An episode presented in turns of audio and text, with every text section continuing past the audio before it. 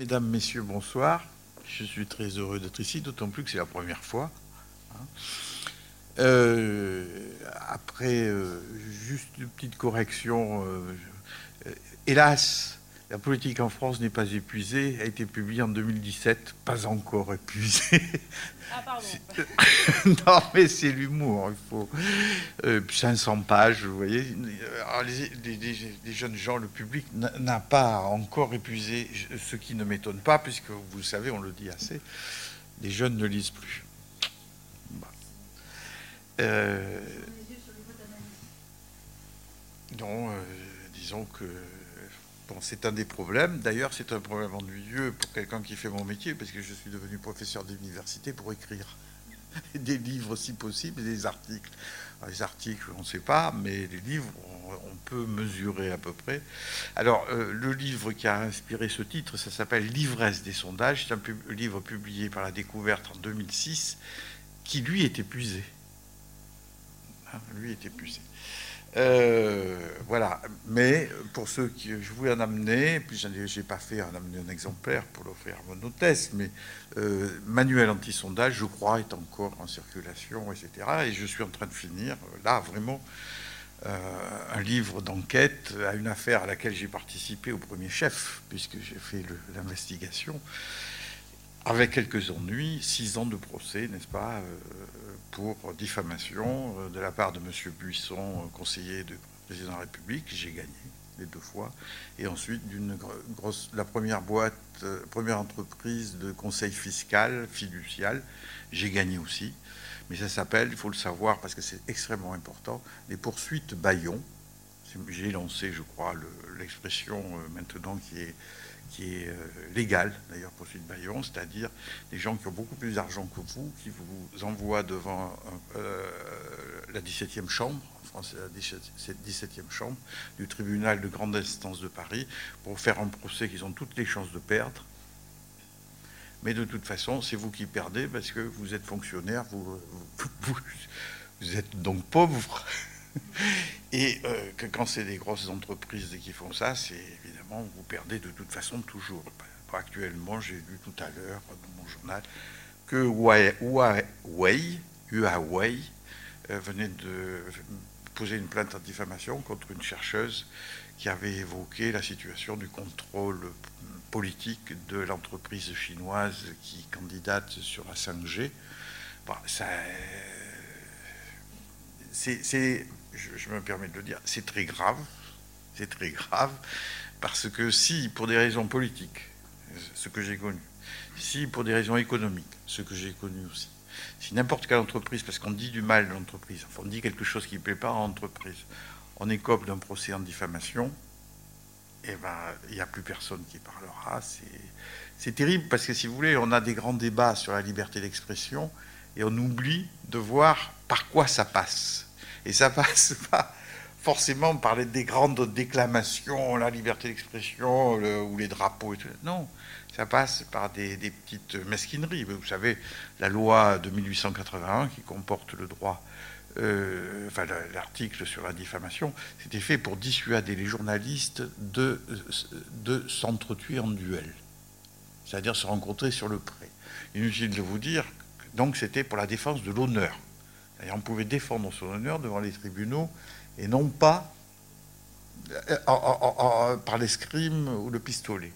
On peut dire que c'était un progrès, il a fallu quelques dizaines d'années pour que ça s'impose, mais si aujourd'hui c'est défendre les bénéfices, la réputation des marques, ou défendre les euh, intérêts euh, politiques des partis ou de quelques personnes comme ça, c'est très ennuyeux parce que là, de toute façon, c'est une dérive. Donc, j'ai euh, obtenu que les poursuites Bayon soient financées pour les universitaires. J'ai pu obtenir que ça. J'ai obtenu du ministre de l'époque que l'université paie euh, les frais judiciaires euh, des gens qui étaient poursuivis ainsi. C'est pas mal, je ne le croyais même pas. Mais c'est déjà pas mal, parce que ça coûte cher. hein. Bon, même si on c'est payé par l'université, c'est coûteux quand même. hein. Y a quelques petites insomnies, euh, la clé tout ça.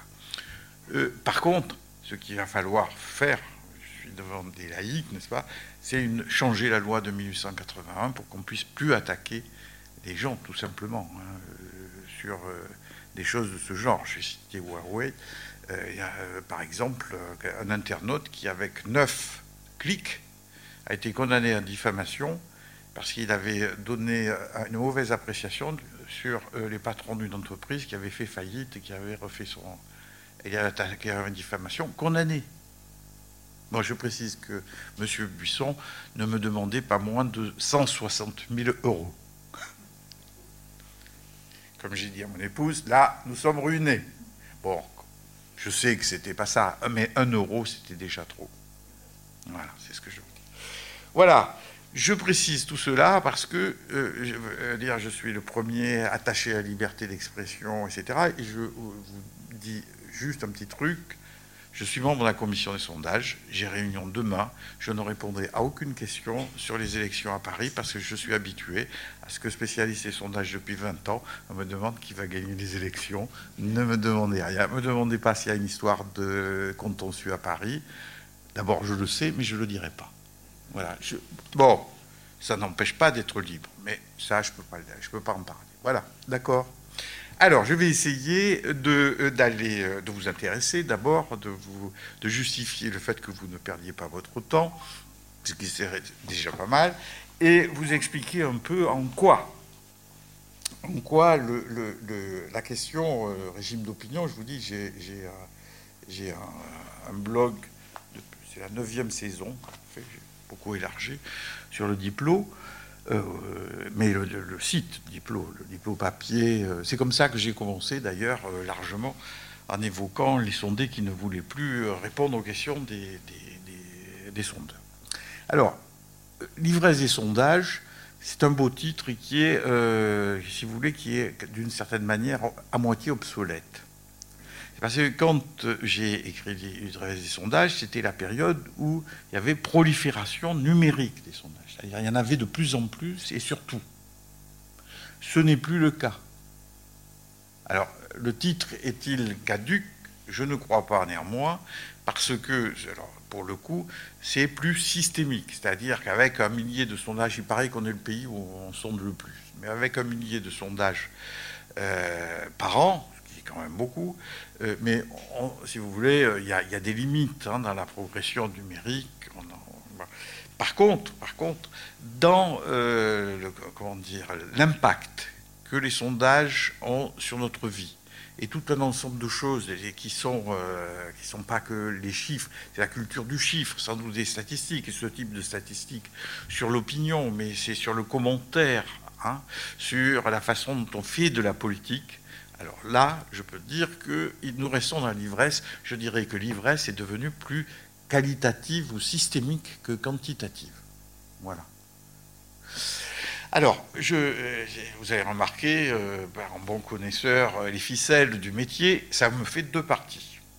Donc, évoquons euh, inégal, évoquons la première partie qui va me permettre de vous faire penser, enfin, de nous ramener au sujet, parce que peut-être vous n'êtes pas encore comme les athlètes, vous n'êtes pas chaud pour démarrer, donc il faut vous rappeler quelque chose élémentaire sur l'histoire des sondages, parce qu'on dit toujours oui, on sait, on sait, on sait. Moi, on me, le fait tout le temps. On sait, on sait, on sait.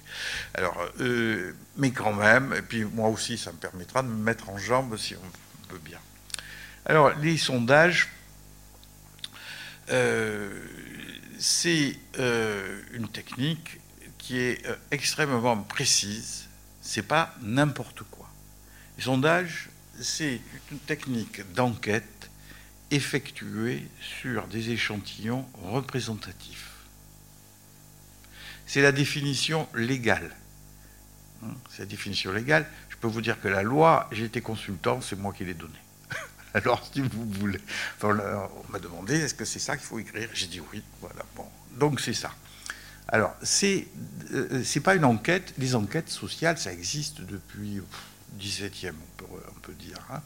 mais euh, 18e et surtout le 19e siècle, notamment, dans, il y a eu le courant des, hygiénistes, on s'occupait de la condition ouvrière, comme il y avait de toilettes dans les, appartements ouvriers, tout, tout, tout y passait. Euh, donc, c'est pas nouveau. mais on le faisait sur des échantillons qu'on appellera euh, spontanés, c'est-à-dire ceux qui se présentaient. Hein.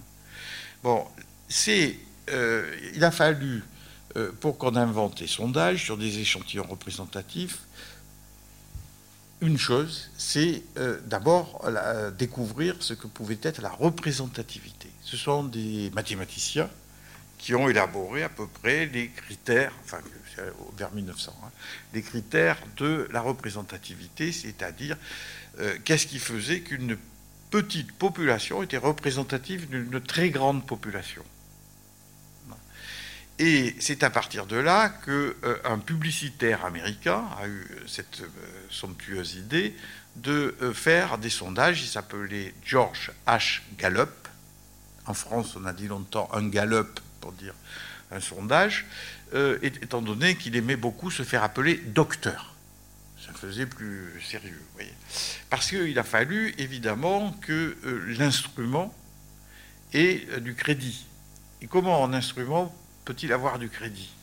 Eh ben, si vous voulez, si je suis mathématicien, enfin je sais pas quoi, je, fais je mets des formules au tableau, je dis, voyez, c'est vrai, personne ne va me croire sur parole, c'est clair. Par contre, si j'applique ça à une machine et que je dis, vous allez voir, elle va rouler qu'elle roule, ah, la formule est juste. C'est à peu près ce qui s'est passé avec Gallup en 1936 quand euh, il y avait les élections euh, présidentielles américaines et que George Gallup a réussi un, coup de force, plus de marketing, je dirais, que de science, mais c'est quand même intéressant. Il a prédit euh, l'élection, la réélection de Franklin Delano Roosevelt, Franklin D. Roosevelt, comme le boulevard, bien sûr. Parce qu'il y a un Théodore qu'on n'honore pas trop, il était antisémite, impérialiste et tout ça, on l'a un peu oublié. Mais euh, donc, euh, euh, alors vous allez me dire, prédire une élection, bon, on peut toujours faire des paris, il y a des bookmakers. Ça existait depuis longtemps. Ben oui, ça existait depuis 1800 et quelques. J'ai perdu la date parce qu'il y a longtemps que je ne me suis pas relu, il faut m'excuser. Mais le, narcissisme n'est pas poussé à ce point. Donc, par un journal qui s'appelait Literary. Oui, j'invente comme ça, c'est mon style. Literary Digest qui était un journal, euh, son titre indique, très littéraire de facture, hein, si vous voulez, mais qui avait eu euh, l'idée de faire des straw votes, c'est-à-dire ce qu'on appelle des votes de paille. Et il demandait à ses lecteurs de dire pour qui ils allaient voter. Et comme c'était un journal qui avait beaucoup de lecteurs, eh ben, euh, en 1936, ils font, comme d'habitude, un vote de paille. Et euh, selon leur vote de paille, il y a eu 2 ou 3 millions euh, de, lecteurs et lecteurs, si vous voulez. Euh, ben, ils ont annoncé la victoire du rival de Roosevelt, dont j'ai encore oublié le nom. Moi, comme je dis, j'ai le droit d'oublier, je l'ai dit pendant 40 ans aux étudiants, le prof a le droit d'oublier, les étudiants, non c'est clair. Donc j'ai oublié le nom, c'est pas grave, on l'a oublié par ailleurs. Mais donc euh, euh, euh, Gallup s'est trouvé exactement à contredire ce qui faisait autorité dans les pronostics, c'est-à-dire le Literary Digest. Alors vous, vous êtes convaincu que peut-être 3 millions de lecteurs dans un échantillon spontané, il y a un biais. C'est-à-dire tout le monde ne lisait pas le Literary Digest socialement, c'était des gens plutôt de telle classe sociale ou dans telle zone. Qui, et que, Gallup, qu'est-ce qu'il avait fait? Eh bien, il avait pris un échantillon représentatif. 5000 personnes. Euh, aujourd'hui, euh, je poserai la question, sauf euh, provocation, on me dirait c'est plus fiable 5000 personnes que 3 millions. Croyez-vous qu'en 1936, c'était si évident que ça? Eh non. Et non. Et donc, il se trouve que euh, Gallup donc, a annoncé la victoire Roosevelt. Je vous le dis par ailleurs, il s'est largement trompé. Il était à 5 points. Enfin bon, c'était pas un grand succès en soi. Si vous voulez, aujourd'hui, si les sondeurs nous faisaient des, intentions de vote, les dernières intentions de vote avec cette marge d'erreur, tout le monde rigolerait. Bon, ça n'empêcherait pas de recommencer la fois d'après, hein, mais bon, puisque c'est ce qui s'est passé chez nous. Hein. Mais sur l'ordre d'arrivée. et qui ne les a pas empêchés de faire leur business après. Euh, J'ai pas le droit aussi de dire du mal des sondeurs, euh, paraît-il. Mais, euh, n'est-ce pas, c'est une critique générale, n'est-ce pas, d'une position sociale. donc ça, j'ai le droit. Alors, euh, sur... ça, ça a été un, un coup de tonnerre qu'on puisse pronostiquer le résultat de l'élection contre tout le sens commun. Avec 5000 bien, bien choisis, on fait mieux qu'avec 3 millions non choisis. Ou choisis, mais bon, par le hasard des choses. Ce qu'on appelle l'échantillon spontané. D'où le succès de Gallup, euh, qui euh, bah, a continué après. Il a fait en 1948 l'élection, euh, nouvelle élection présidentielle, une autre, hein, il y en a eu 40, 44, 48, où était le président sortant Henry Truman. Hein, qui avait remplacé Roosevelt quand Roosevelt est mort lors de son quatrième mandat. Je teste ma mémoire. Et euh, il avait annoncé la défaite de Truman. Truman euh, a gagné. Je n'étais pas si sûr que ça. Mais, euh, et d'ailleurs, il y a un caricaturiste qui avait publié dans un journal américain une image montrant le docteur Gallup volant d'une voiture qui prenait un sens interdit. Et le, flic l'arrête, le cop l'arrête, et lui dit Always wrong, Mr. Gallup. Toujours tort, monsieur Gallup. Bon, ça l'a pas empêché de faire euh, sa carrière, parce que si vous voulez, il y a des domaines où l'erreur ne compte pas. Il n'y a que les succès. On retient que les succès. Bon. Alors, en l'occurrence, euh, c'est ce qui s'est passé en France un peu avant, en 1946. 1946, il faut savoir, il y a eu les premiers sondages sur des élections en France. C'est complètement oublié, mais c'était sur le premier projet de référendum sur la Constitution de 1946. Et euh, le euh, sondage qu'avait fait un élève du docteur Gallup, qui était Jean Stutzel, qui est devenu professeur à la Sorbonne, etc., euh, professeur de psychologie sociale, avait annoncé le oui au référendum. Patatras, c'est le nom qui est, passé. D'où il a fallu attendre presque 20 ans pour qu'en 1965, eh bien, cette fois-ci, pour l'élection du général de Gaulle, plutôt son ballottage et le fait qu'il soit obligé de passer, faire le second tour, eh bien, les sondages remportent le succès public. Vous savez, celui du vainqueur, celui qui, qui, qui prédit, etc. Donc, ça, si vous voulez, la technique, moi, j'ai personnellement, j'ai jamais contesté la technique. J'ai contesté la technique quand elle n'est pas bien faite. C'est autre chose. Mais euh, euh, euh, la technique, c'est pas ça qui fait, qui, fait réussir socialement. Ce sont des succès pratiques, pronostiquer des élections et des choses comme ça. Voilà. Et depuis 1965, en France, il y a des élections avec des sondages. On ne peut pas concevoir des élections sans sondage. Ça a commencé par les présidentielles et les référendums parce que c'était les plus simples, notamment quand c'est un choix binaire, oui, non. Voilà.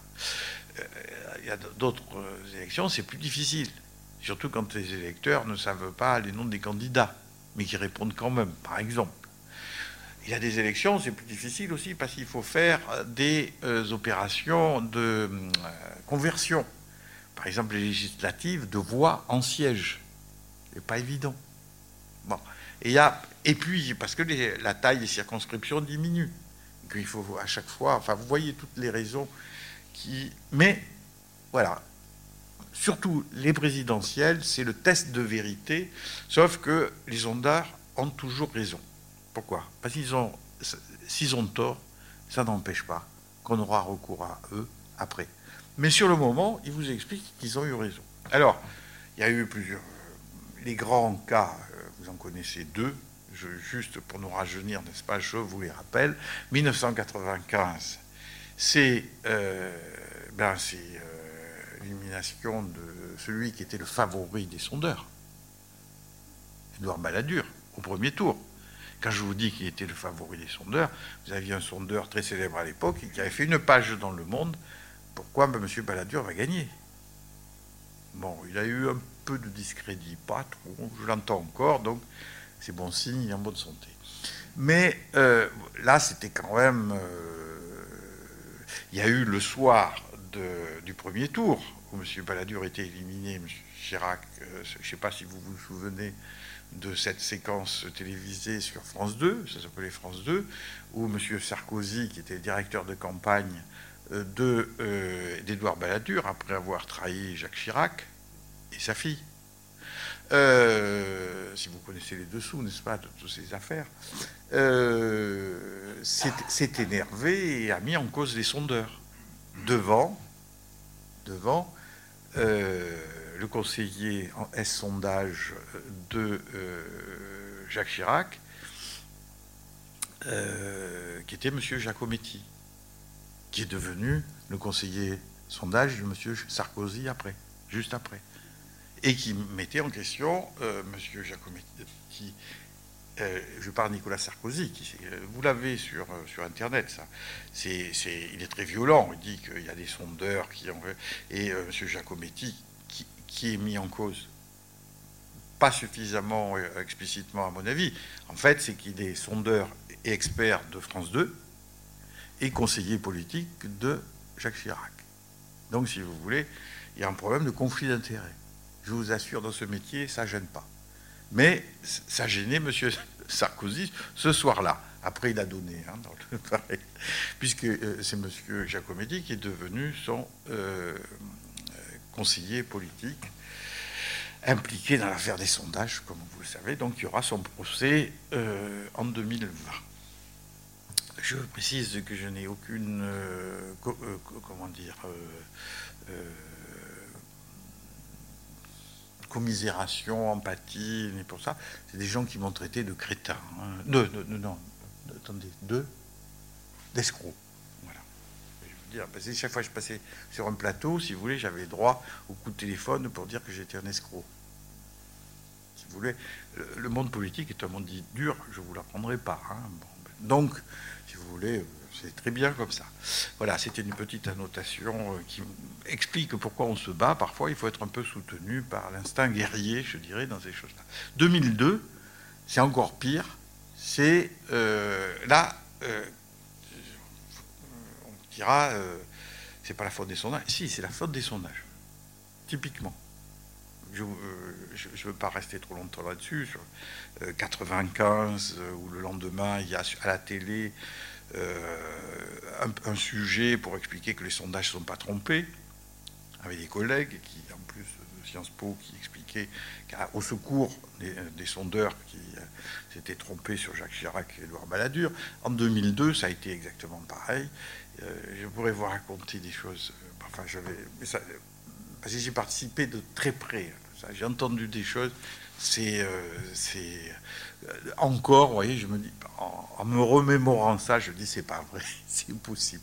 Bon, en 2002, c'est un plouf euh, majeur, il faut quand même le dire, et je précise que contrairement à tout ce que les sondeurs euh, ont dit, c'est la faute au sondage. Là, je vous le dis carrément, parce que je suis le seul à le dire. Et encore, on n'a pas entendu. Pourquoi c'est la faute au sondage Parce que tous les sondages donnés euh, enfin pas complètement qu'à eux, hein, il faut les croire, hein, parce qu'on les a crus.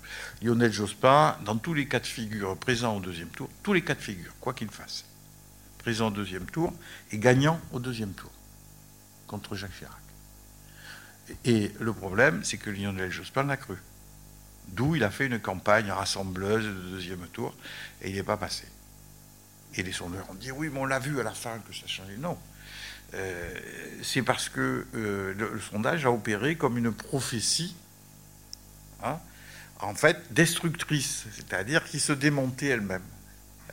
Parce qu'on croit, ce qu'on a envie de croire, nous sommes humains, et M. Jospin, c'est sa faute en dernier lieu, bien sûr. Bon.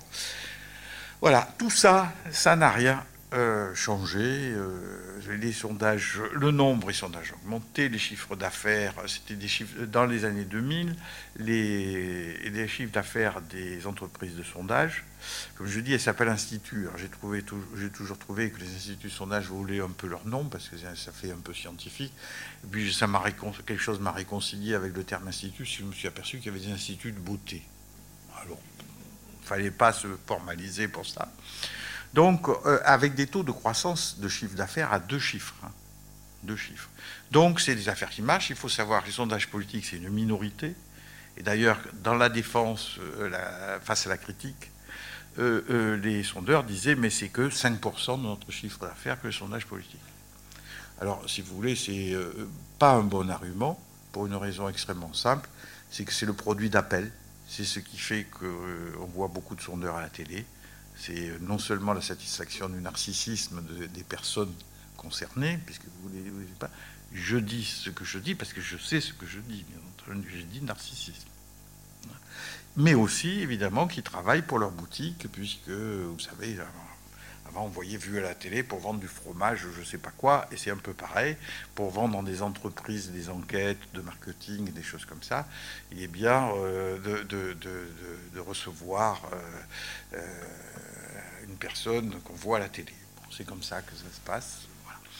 Donc là, il y a eu prolifération qui a été possible avec un changement, je dirais, méthodologique fondamental qui a été euh, la méthode d'enquête. Au départ, les sondages, c'est fait, fait, en face à face. C'est-à-dire, on va chez les gens pour les interroger. Ça, c'est la méthode de Gallup, c'est la méthode qui arrive jusqu'aux années 80. Sauf que petit à petit, il y a de moins en moins de gens qui, ouvrent leurs portes. Et c'est coûteux de payer des enquêteurs euh, qui se déplacent. Donc le téléphone intervient euh, dans les années, fin des années 70, euh, dans les années 60, oui, fin des années 70, surtout les années 80, le téléphone. Et puis, à un moment, les gens au téléphone ne veulent plus répondre, parce qu'on les ennuie. Enfin, pas tous. Euh, puisque, euh, comme on l'a objecté publiquement, euh, non, non, non, les, gens sont très contents de répondre. Oui, les gens qui sont à la maison et qui s'ennuient. Mais ça, fait pas, ça pose un problème de représentativité, évidemment. Et je ne vous dis pas les bidouillages qui ont pu être faits pour trouver l'ouvrier de 24 ans, hein, parce qu'il n'était jamais chez lui. Alors, alors, carrément, il y avait des enquêteurs qui disaient, oui, mais vous, je, mets, je mets 24. Alors, une personne qui a 30, euh, vous direz rien, hein, parce qu'il y avait quelques contrôles. Bon, pas beaucoup, mais il y avait quelques contrôles. Et ça, eh ben, les, les, sondés ont de plus en plus refusé de répondre, au point que, pour avoir, euh, quand je me suis occupé de ça, j'avais publié un article dans euh, le diplôme, quand les, sondés refusent de répondre, je ne sais pas quoi les sondeurs aimaient pas du tout, du tout, du tout. Ça, je peux vous le dire. J'ai eu quelques débats très, très chauds et ils me disaient non. Mais euh, ils ont, euh, ça honte hein, devant les caméras, micros, ça honte. Non, euh, c'est pas vrai. Bah, je comprends, mais c'est un mensonge, bien évidemment, puisque il y avait quand même. Mais la raison de dire non, c'est si ça va encourager les gens qui répondent pas de dire qu'il y a de moins en moins de, gens qui répondent, ça va encourager les gens qui répondent pas, et donc ça va nous coûter plus cher. C'est exact. Euh, et puis, on nous croira moins. Ça, c'est pas exact. Bon, c'est surtout, ça va coûter plus cher. Et c'est à ce moment-là que on a lancé des sondages par Internet, sondages en ligne. Or, les sondages en ligne, ça pose des problèmes. On ne sait pas qui en a en face. Alors, euh, on l'a pas trop dit. Alors ça coûte moins cher, la moitié prix par rapport à un sondage euh, téléphone et un quart de prix par rapport à un sondage de domicile. Et puis surtout, ben, c'était, il fallait trouver, euh, il fallait répondre aux questions. Il y, a, des commandes, il y a des gens qui veulent savoir, euh, enfin des journaux, des entreprises, le public, etc. Donc, si vous voulez, quelles que soient les objections sur le sondage en ligne, et Dieu sait qu'il y en a, mais on en parlera si vous voulez. Euh, euh, au début, plusieurs personnes pouvaient répondre plusieurs fois. Aujourd'hui, il paraît que non. Bon, euh, nous, à l'Observatoire des sondages, on a triché pour voir si c'était possible. On a pu voir que c'était possible. Après, on a le sondeur, quand il m'arrivait de dire un sondeur comme ça dans un débat, il me dit non, mais aujourd'hui c'est impossible. bon, c'est très bien. on les croit sur parole, n'est-ce pas? Euh, et puis, euh, sinon, euh, en principe, on ne peut pas, peut pas tricher parce qu'il y a un temps, etc. Ça aussi un gros inconvénient, c'est rémunéré. Alors, c'est-à-dire que si vous répondez au sondage, si vous faites partie de ce qu'ils appellent un panel, un échantillon qui se reproduit, c'est ça un panel. C'est pas un panier. Hein. jour, il y avait Jacques Chirac qui disait panel, quand il était président de la République, on ne lui avait pas bien expliqué, mais on ne lui avait pas bien expliqué la souris non plus.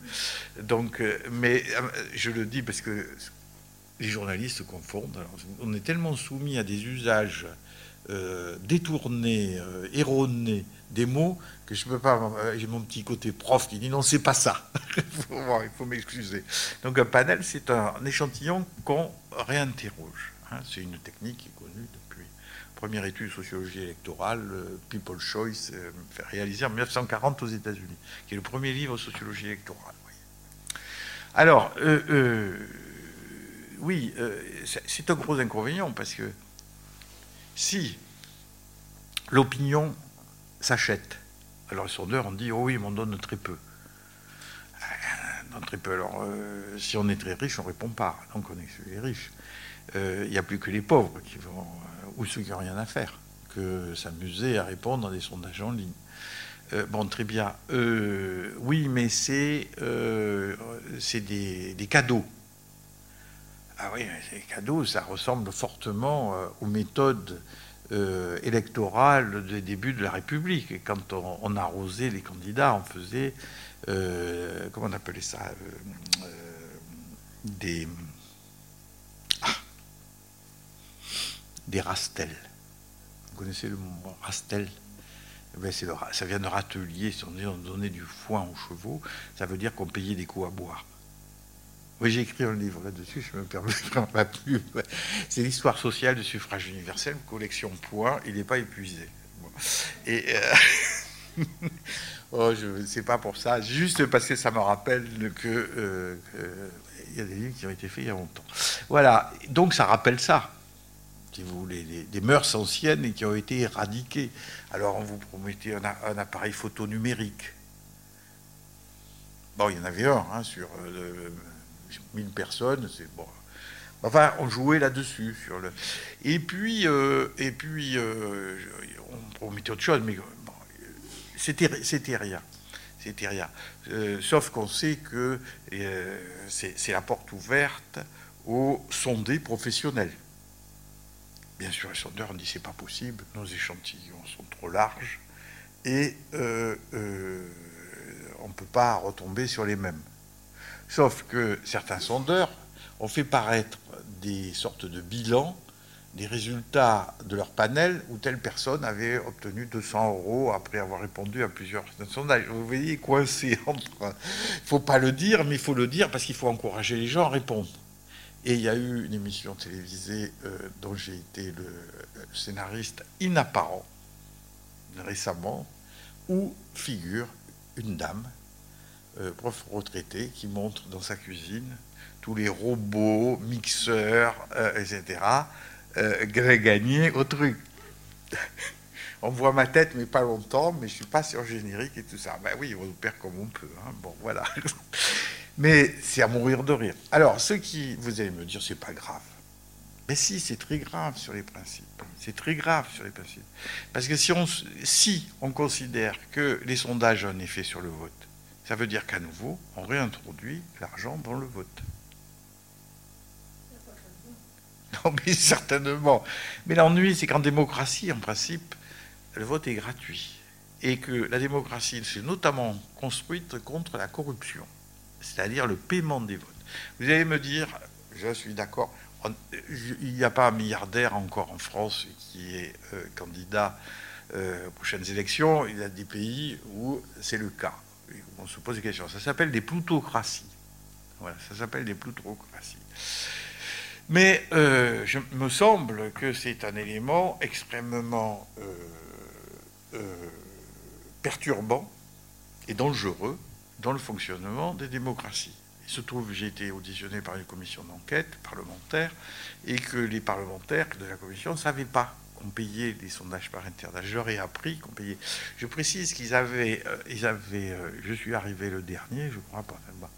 Ah, j'étais le dernier. Il y avait 20 sondeurs qui étaient passés avant moi. Aucun ne leur avait dit. C'est intéressant. Personne n'en avait parlé.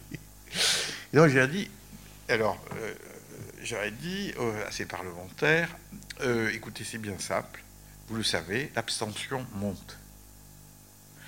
Euh, je ne suis pas sûr que que dans quelques dizaines d'années, vous n'ayez pas qu'une minorité de gens qui votent.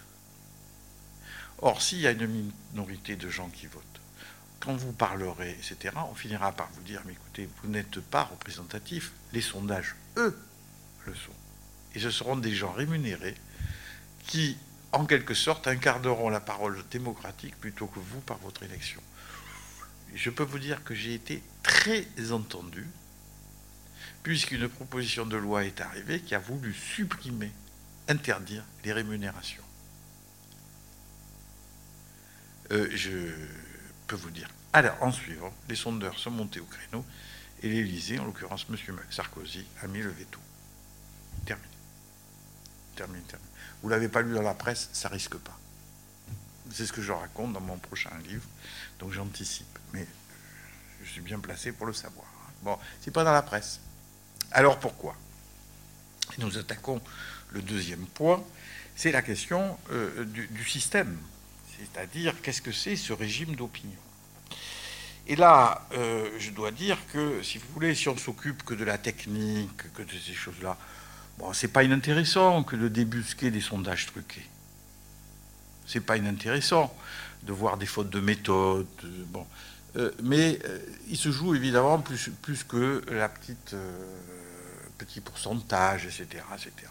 Bon, c'est devenu aujourd'hui, euh, bon, on peut le dire, hein, euh, ça participe d'un univers de manipulation générale. Désolé, je n'ai pas trouvé de mot plus savant que manipulation, mais euh, bah, ça fait un peu complot. Non, c'est pas ça, ça fonctionne comme ça. Alors, ça fonctionne comment? Bah, Moi, j'avais utilisé l'expression triangle hum, sondagier. j'avais l'impression j'avais parlé de triangle et mon ami et, pionnier euh, Patrick Champagne, qui avait euh, commencé le boulot avant moi, il hein, faut quand même le dire, que j'ai suivi parce que lui il est passé à autre chose, je ne sais pas si vous le connaissez, euh, appelait ça le cercle médiatique. C'est-à-dire comment ça fonctionne, si vous voulez, l'usage, et c'est là que nous touchons là, ce qui est aujourd'hui important, c'est pas la prolifération, ce sont les usages, les usages des sondages. Triangle, c'est parce que je pensais au triangle des Bermudes, si vous voulez, c'était la métaphore. Mais il avait raison sur le côté, euh, et il a raison d'ailleurs, euh, Patrick Champagne, sur le côté euh, rétroactif, etc. C'est-à-dire comment les choses se. En gros, il y a trois types d'acteurs là-dedans. C'est pas, c'est pas les, maléfices, les vices, encore qu'année, parce que dans la, politique, il y a des coups fourrés, bien entendu. On pourrait en parler, on va en parler si vous voulez. Mais ça fait système. En quoi tout ça, ça se tient, en quelque sorte? Il y a trois types d'acteurs. Il y a les politiciens, je dirais, les politiciens élus, les dirigeants politiques. Il y a euh, euh, les journalistes. J'appellerais ça les politiciens non élus, puisque c'est ce qu'ils sont. Hein. Et puis il y a les sondeurs communicants, puisqu'ils prennent les casquettes, ça ne les gêne pas. J'appellerais ça les politiciens rémunérés. C'est une, trilogie que j'ai trouvée tout à l'heure, j'en étais très fier, parce que c'est conforme à des types idéaux à la Weber. Et me dire, ils sont tous rémunérés. Et non, mais c'est ce qui différencie les uns des autres qui compte pour faire ce genre de, de typologie. Et ces gens, déjà, ils se connaissent, ils se fréquentent, bien entendu, beaucoup, je peux vous le dire, beaucoup, mais ils ont besoin euh, tous de euh, euh, ce principe qui est l'équivalent de Dieu dans la politique ancienne, hein, la politique nouvelle c'est l'équivalent, qui est l'opinion. L'opinion, c'est pas préférence, je préfère le café au thé, ou, je préfère monsieur tel à monsieur tel. Non, l'opinion, c'est un régime, c'est quelque chose où on réfère tout à l'opinion c'est-à-dire euh, euh, tout un ensemble, euh, c'est-à-dire fondamentalement ce qui compte en politique, c'est le consentement. Vous allez me dire qu'est-ce que c'est le consentement, etc. Ben, c'est ne rien dire, se taire, obéir. Et alors, si j'ai une bonne démonstration à faire de, ce que c'est le consentement pour alors bien faire comprendre, c'est de prendre son contraire. Regardez les gilets jaunes. Regardez quand ça marche plus. Regardez la panique, mais la panique. Et ça fait penser aux révolutions parisiennes du 19e siècle. quand on n'obéit plus, quand on, ne sait plus ce que les gens ils vont vous casser la figure, ils vont vous tuer, etc. Et que le pouvoir, ça marche plus du tout. Alors, euh, le pouvoir perd tout crédit très vite, etc. Le consentement, c'est euh, c'est le fondement de, euh, de tout gouvernement. Hein. Et paradoxalement, quand ça marche, ça paraît évident, élémentaire. Hein, c'est pour ça qu'il y a certains penseurs qui se sont préoccupés de ça. Vous voyez que ça ne marchait pas, comme Hobbes, comme la Boétie, etc. Parce qu'il y a des moments où ça ne marche plus du tout. Plus personne n'écoute personne, par exemple. Et alors, imaginez les dirigeants qui sont habitués à ce qu'on les écoute, à ce qu'on leur obéisse, à ce que leurs décisions soient appliquées, quand ça marche plus, quand ça ne suit plus. Bon, quand bon, il y a et euh, je prenais l'exemple le plus élémentaire parce que j'ai vu de la détresse euh, euh, dans cette histoire. Par exemple, le préfet de police de Paris qui dit mais je savais pas que ça existait. Un préfet de police, je ne sais pas si les policiers savent pas que la violence existe. Bon, c'est à désespérer de tout. Certes, c'était un policier qui avait dû passer par l'ENA. J'ai écrit un livre d'ailleurs sur l'ENA, je vous précise, s'appelle Les élites contre la République, où bon, je ne suis pas, je n'y suis pas bienvenu, on va le dire comme ça. Voilà. Euh, mais euh, oui, quand même, quand même. Mais on sait aujourd'hui, déjà on sait, parce qu'il y a des journalistes qui ont découvert que nos gouvernants, là, pendant deux samedis, ils ont eu peur. Mais vous vous rendez compte, avoir peur. Vous voyez que on touche là ce que c'est le consentement. Consentement, ça tourne tout seul. C'est de l'autorité naturalisée mais euh, il suffit de pas grand-chose, et ceux qui l'ont vécu le savent. Je peux vous dire, les hommes politiques du 19e siècle, eux le savaient. Lisez les souvenirs de Tocqueville, par exemple, vous allez voir. C'est la peur physique, c'est que c'est. Oui, le consentement, c'est pas évident. Qu'est-ce qui offre le consentement? Ben, C'est les sondages. Voilà, aujourd'hui, c'est toute cette économie, je dirais, au sens ancien du terme, qui fait que euh, ben, l'opinion, les Français, alors il y a ceux qui ont peur, c'est les politiciens élus, parce que eux, si vous voulez, ils sont euh, dans des situations d'incertitude. Les élections, ça se perd. Il n'y a rien de pire pour un élu que d'être battu aux élections. La première euh, ambition d'un élu, c'est d'être réélu, hein, bien évidemment. Mais euh, si vous voulez, la défaite politique, c'est dramatique. C'est bon, il faut le, on le mesure peut-être pas toujours jusqu'où il faut le mesurer, mais c'est dramatique. mais euh, ma parole ne passe plus, la magie ne passe plus. Je chante, mais on ne m'écoute plus. Enfin bref, tout ce que vous voulez, parce qu'il n'y a pas que la politique, évidemment. Et euh, ces élus sont en situation euh, de fragilité dès que ça va mal, mais d'une certaine manière, ça va aussi toujours mal lors des élections. Que font les gens qui sont en situation, nous-mêmes, si nous sommes en situation d'incertitude, on va facilement voir des cartomanciennes, des, des gens qui disent la bonne aventure, des choses comme ça. Moi, j'ai pas dit nous, parce que nous sommes tous rationalistes, et d'ailleurs tous ici au, patronage laïque, euh, rationalistes, par définition. Mais on comprend, on a tous vu des gens qui, en situation de faiblesse psychologique euh, ou, physique, euh, ben, allez, je suis rationaliste, mais franchement, euh, euh, euh, qui n'a pas tiré des cartes Qui n'a pas fait un tarot? Ne serait-ce que pour faire, pour pas, pour ne pas, pour faire plaisir à un proche. Ah, ça m'intéresse pas ce que tu veux me dire. On est bien content que ce soit plutôt positif. Bon, nous sommes fragiles, voilà, et nous sommes notamment fragiles en situation de danger, d'incertitude. C'est le cas des politiciens qui se présentent à des élections. Je ne sais pas si vous le savez, c'est une, une des activités où il y a le plus de clientèle pour les cartomanciennes et diseuses de bonnes aventures. Hein et certains euh, hommes politiques fort connus étaient connus pour euh, cela. Et bon. Eh bien, les sondages, c'est ça. C'est les intentions de vote. Ces intentions de vote. Euh, c'est-à-dire maximiser ses chances de gagner. Est-ce qu'il y a autre chose? Ah ben oui, il y a les copains à côté, les, euh, lieutenants, les chargés de mission qui on va gagner, on va gagner. Mais enfin, quand même, si on vous donne des bonnes nouvelles, euh, si, et puis si vous pouvez y croire un peu, donc tout cet univers fonctionne avec des intentions de vote. Mais positivement et négativement. Car beaucoup ne vont pas, aujourd'hui, on ne va jamais au combat électoral sans, sans euh, euh, sondage. Il ne va pas. Je ne sais pas si vous le savez, mais euh, vous avez, enfin si vous le savez, vous avez remarqué que M. Hollande ne s'était pas représenté la dernière fois. Il n'est même pas allé à la primaire socialiste. Vous savez pourquoi? Parce que le sondage le donnait battu à tous les coups par M. Montebourg. Comme vous avez vu, M. Montebourg n'a pas été élu. C'est M. Hamon qui a gagné la primaire. Mais donc, M. Hollande, je peux vous le dire, c'est clair, euh, euh, euh, ne s'est pas présenté parce qu'il était battu dans tous les sondages d'intention de vote à la primaire socialiste. Sur des mauvaises informations. C'est intéressant. Bon. Voilà.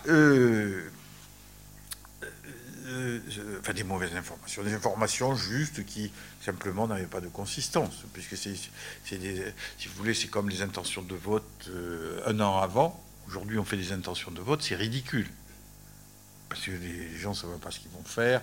C'est pas une situation réelle. Les intentions de vote fiables, c'est oui, la veille, enfin 48 heures avant, oui, mais sinon, non. Enfin, sinon, de plus en plus à mesure que ça se. Voilà. Donc, euh, si vous voulez, cet univers-là, euh, il faut comprendre les conditions de l'activité politique, il faut des, euh, sondages. Et sachez-le, auprès de ces candidats, eh ben, il y a des sondeurs communicants, puisque ce sont eux qui sont devenus, ils sont les sondeurs sont devenus communicants. Les métiers se sont rejoints. Tout un tas de, profils, hein, bien entendu. Euh, il y a des, sondeurs qui se sont vantés, par exemple, je pense à l'un, euh, qui, me déteste, au passage, puisque c'est lui qui m'a traité de petit prof de fac un jour je lui avais fait une contradiction, euh, j'avais contredit. Alors il m'a dit, moi je gagne, je brasse des millions, je ne vais pas me laisser intimider par un petit prof de fac. Je vous le dis, je les ai publiés, donc allez sur Internet, petit prof de fac, c'est moi. bon, neuf, il avait conseillé neuf candidats, il en était fier. Moi, je n'en serais pas fier, personnellement. Je trouve qu'il y a un problème de déontologie, la manifeste, etc. Mais bon, c'est comme ça. Donc, euh, la profession de, sondeur euh, communicant, c'est euh, les gens que vous voyez et ceux que vous ne voyez pas. Hein. eux, ce sont, je dirais, les mercenaires c'est un terme qui a été employé pour parler des partis politiques qui étaient de plus en plus composés de mercenaires. C'est un politologue américain qui s'appelle Epstein, qui de plus en plus d'ailleurs se font appeler politologues. Dans les années 80, les sondeurs étaient que sondeurs. Encore dans les années 90, je me souviens avoir eu un qui disait Oh non, mais on va pas s'appeler politologue. Moi, à l'époque, j'étais professeur en sciences politiques, on a commencé à s'appeler politiste, parce que politologue, c'était les gens qui faisaient le commentaire, vous voyez, euh, sur la situation politique du moment, tout ça, c'était Sciences Po, euh, Paris. Hein.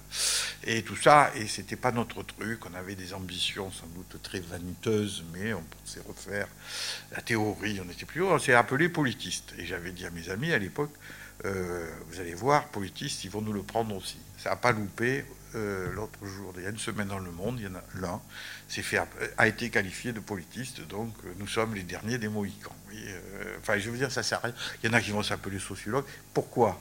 Eh ben, C'est des stratégies professionnelles, la vanité sans doute, et puis c'est pour faire scientifique. C'est pour faire scientifique. Donc nous sommes, les, les scientifiques sont chassés par les communicants, ça me paraît très clair. Voilà, et puis il y a les journalistes. Et euh, les journalistes, si vous voulez, quels sont leurs titres d'autorité? Alors ils en ont plusieurs. C'est euh, la légitimité à s'exprimer dans le journal ou sur les écrans de télévision visés. Il y a euh, le pluralisme. Alors vous avez vu comment sont faits les articles. C'est, pour moi, c'est un ennui fantastique. Mais ils sont obligés, parce que le rédacteur en chef leur parle, c'est-à-dire, il faut pluralisme selon euh, les principes de la démocratie. Alors, il y a une question qui se pose. On va interviewer monsieur tel, madame tel, etc., etc., et sortir une citation de l'entretien qui aura duré euh, un quart d'heure, une demi-heure, une heure. Pas forcément la plus intéressante, hein, d'ailleurs. Souvent, c'est du sabotage. Il arrive même qu'on vous pique tout ce que vous avez dit et que vous ayez la phrase la plus stupide que vous avez dite dans l'heure. Hein. Bon, le savoir, ça arrive. Euh, mais, euh, sauf si on vous le fait relire, c'est pour ça qu'ils refont de plus en plus relire. Hein. Avant, il Bon. Mais, parce qu'il y a des gens qui ont protesté. Mais euh, le journaliste en question, le mode pluraliste, vous avez lu ces articles, ces articles patchwork. Tout le monde donne son opinion. Comme ça, il y a le pour, le contre, le milieu, le quart, etc. Vous avez remarqué? C'est, pour moi, c'est une abomination. Mais c'est comme ça, et c'est le système hein, qui demande ça. J'ai des amis journalistes. Franchement, ça les ennuie, surtout si ça leur fait une nuit blanche, comme un journaliste dont je ne dirai pas le nom, euh, la semaine dernière, qui, me, avait passé sa nuit blanche parce que le rédacteur en chef lui avait demandé de le faire et que lui était contre, mais il n'a pas eu le choix. Et euh, ben, il a appelé tout le monde. Ben, on, devait dîner, on a déjeuné, et il n'avait pas assez dormi pour le déjeuner. Bon, mais c'est, comment dire, c'est un, un poncif. c'est la mort du journalisme. Deuxièmement, qu'est-ce qu'ils ont les journalistes euh, ben, Ils ont le peuple, l'opinion. Et ça, c'est l'équivalent de Dieu, ou de tout ce qu'on voudra. C'est-à-dire que, attention, les Français pensent que si, je, si euh, Là, ça, c'est du nourri. il y a du chiffre. Un chiffre, c'est sérieux le chiffre. Hein. si on bon, ils, savent qu'il ne faut pas abuser de chiffres. Alors, euh, bon, ils limitent, parce qu'ils savent que le public, euh, au bout d'un moment, ça dérape. Qu'est-ce qu'il y a? Il y aurait. Il y a la science. Vous vous rendez compte, journalisme qui parle, qui s'exprime seulement selon des raisonnements il faudrait avoir la formation. Je suis désolé, mes écoles de journalisme, c'est pas ça. Je suis désolé. Hein. Bon, j'insisterai pas, ça serait méchant, les gars, de certains, mais c'est pas ça. On leur apprend plutôt le pluralisme, l'opinion, Dieu. Euh, et puis il y a le style, enfin, bon, le style, euh, la presse littéraire du 19e, c'est un peu fini, d'ailleurs, c'était assez ennuyeux, je trouve, de mes yeux, moi, d'hommes d'aujourd'hui, mais bon, voilà. Et tout ça, ça circule.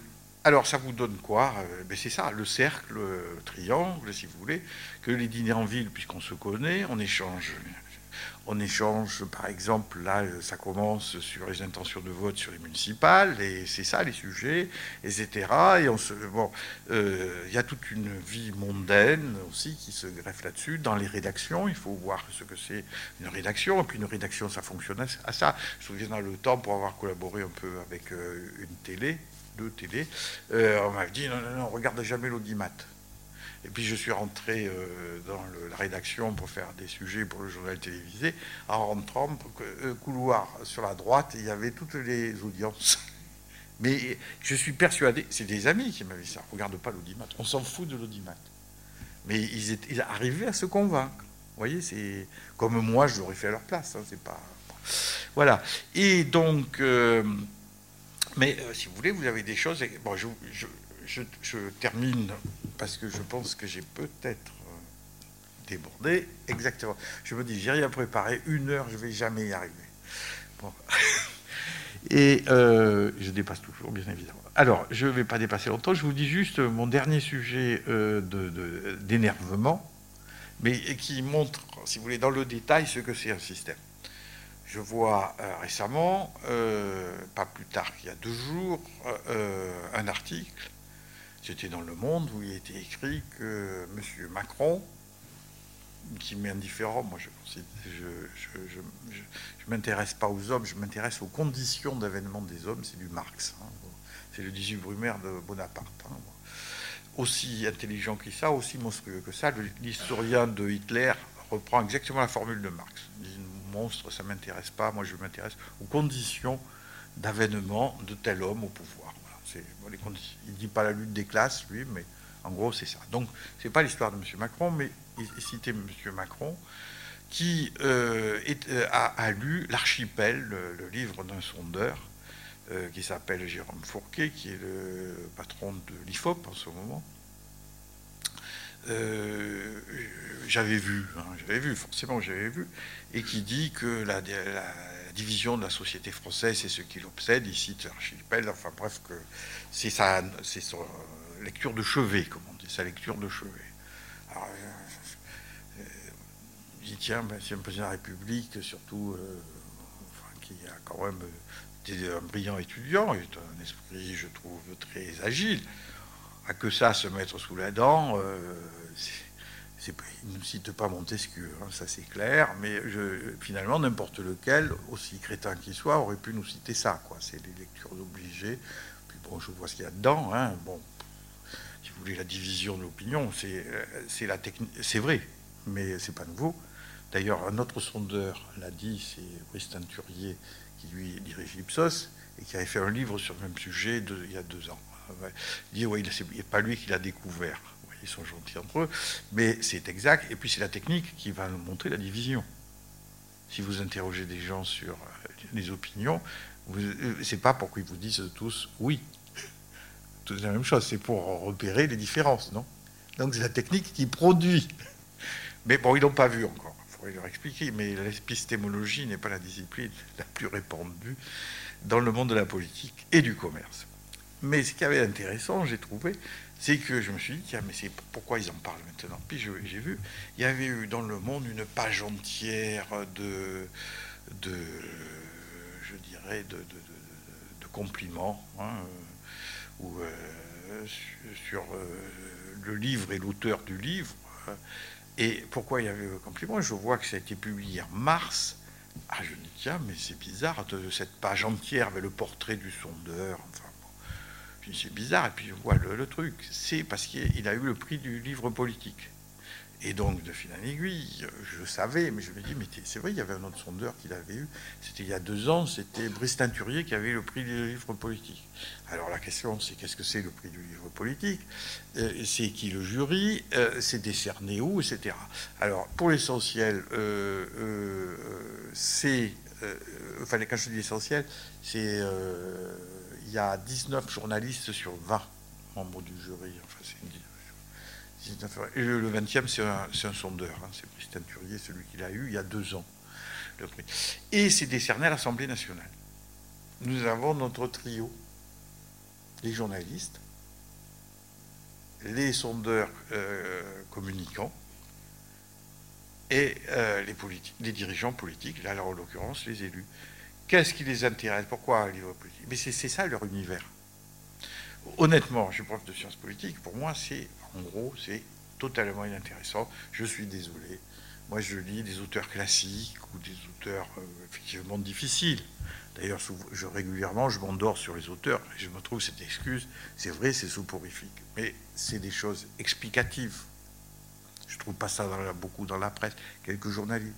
Mais ce que je veux dire, cet univers qui nous fait la politique, c'est un univers d'une faiblesse intellectuelle colossale, mais colossale. Nous sommes aujourd'hui dans un milieu d'ignorance. Mais ce qui est, ah, vous allez dire, il est arrogant, mais tant pis, hein, si vous voulez. Mais euh, ce qui est frappant, c'est la faiblesse intellectuelle et la force politique de cet univers. Voilà, c'est ce qui nous dirige aujourd'hui. Je ne sais pas s'il y a d'autres possibilités, mais euh, voilà, c'est un ensemble qui, fait système, ça tourne en rond, si vous voulez. Merci.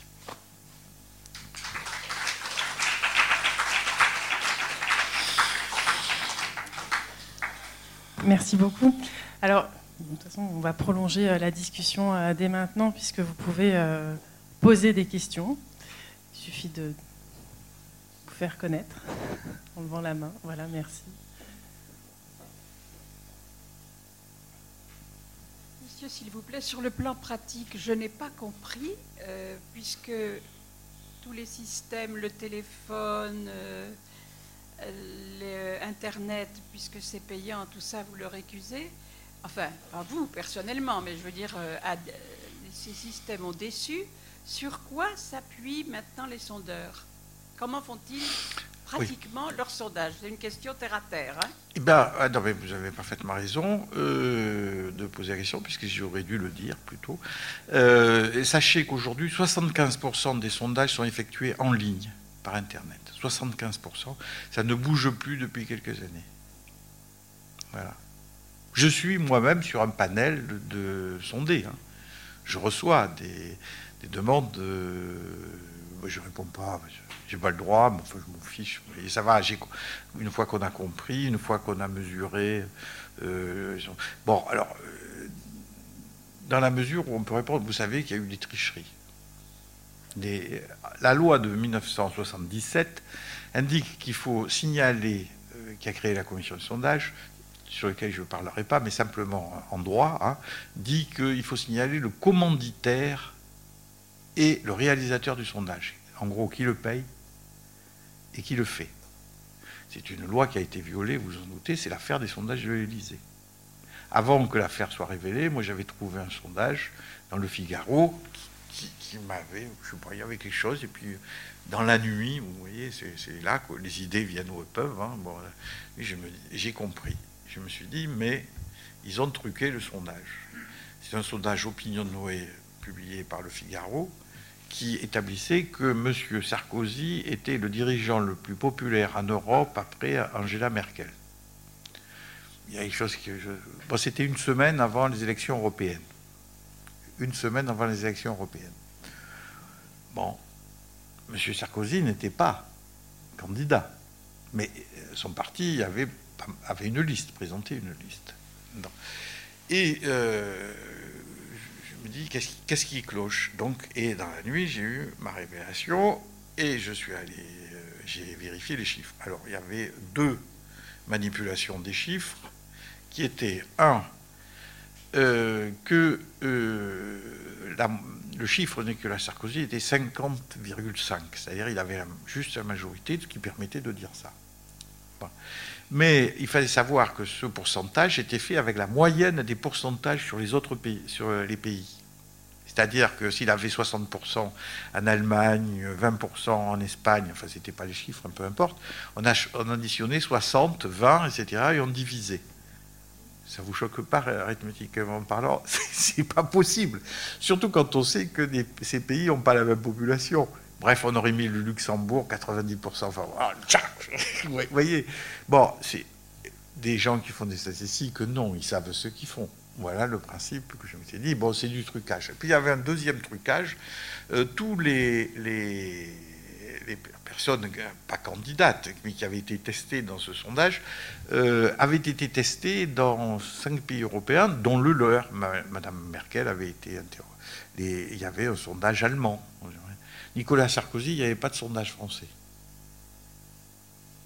Alors qu'il y en avait plein qui avaient été faits. Il était impopulaire. Alors évidemment, ça, aurait fait descendre et passer sous les 50%. Bon, j'ai fait. Il y a un trucage. On est d'accord. Bon, c'est des choses. C'est pas honnête. Enfin, en tout cas, il est normal de le dire. Donc j'ai fait un papier sur l'Observatoire des sondages que j'ai créé en 2009 et qui à l'époque travaillait beaucoup, qui maintenant travaille moins parce que c'est bon, on a à peu près tout dit et puis on se fatigue. Mais euh, euh, donc pour dire ça, personne n'a réagi, etc. Sauf que euh, au mois de juillet, il y a eu un contrôle de la Cour des comptes et la Cour des comptes a découvert que les sondages payés par M. Buisson, c'est-à-dire par l'Élysée, arrivés au Figaro, étaient publiés par le Figaro qui ne payait pas.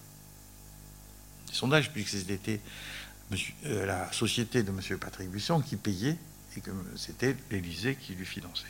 Donc ça voulait dire, j'ai compris, c'est comme ça que j'ai été mêlé à cette histoire et que j'ai été poursuivi en diffamation pour avoir dit la vérité. Hein. pour avoir dit la vérité, je précise, ce qui a été prouvé. Mais euh, qu'est-ce que ça veut dire? Euh, Ça veut dire qu'en l'occurrence, le Figaro, comme beaucoup de journaux, publié avec sa signature de commanditaire un sondage que le Figaro ne payait pas. C'est le cas dans les cas de cadeaux. C'est-à-dire que les sondeurs font des cadeaux pour. Euh, euh, en fait, le sondage, il faut, ils font un cadeau de deux ou trois questions dans ce qu'on appelle un sondage omnibus. Voilà. Mais si vous ne publiez pas qu'il achète, ça veut dire que n'importe quel euh, personnage politique, euh, des affaires, etc., peut payer des sondages pour faire avancer euh, si candidat, sa cause, etc. C'est pour ça qu'il y a cette obligation. Hein. Et en l'occurrence, donc c'était sondage Opinion Noé, qui, a été le premier organisateur de sondage en ligne et qui en faisait beaucoup.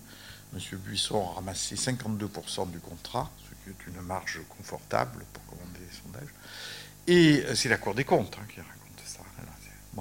Et euh, comment ça a été trouvé? Je raconte dans mon prochain livre, n'est-ce pas? Vous voyez, je suis comme quoi je suis bien dedans. Ben, c'est un hasard. C'est un conseiller de la Cour des comptes qui euh, a contrôlé les, les comptes de l'Élysée ce qui n'était pas le cas. C'est M. Sarkozy qui l'a voulu. C'était une très bonne initiative parce que l'Élysée dépensait de plus en plus, mais il aurait dû faire attention à la légalité de, sa gestion, de la gestion de l'Élysée. Or, si vous voulez, il avait trouvé que c'était bien qu'on contrôle l'Élysée, les dépenses de l'Élysée. On est d'accord, mais euh, vous savez que M. Seguin, qui était alors euh, premier président de la Cour des comptes, ne voulait pas. Il a voulu euh, euh, euh, qui est une partie de, fonds secrets, de sorte de fonds secrets, une partie qui ne soit pas contrôlée par, sa propre cour. Et M. Sarkozy a persisté pour que tout soit contrôlé. Alors il faut tout faire bien. Premier contrôle, crac, il n'y a pas de chance, il y a un conseiller qui arrive, qui regarde qui voit effectivement il y avait des problèmes. Mais c'était un, conseiller qui lisait le Figaro.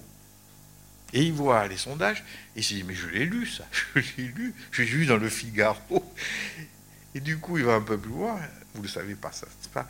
Et il va un peu plus. Parce que c'est le hasard, c'est ça qui est extraordinaire, si vous voulez. C'est pas un contrôle, on croit et tout ça. C'est parce que le conseiller lisait le Figaro, il dit Mais ces sondages, je les ai lus. Mais ça vient de là. C'est l'Élysée qui paye les sondages du Figaro.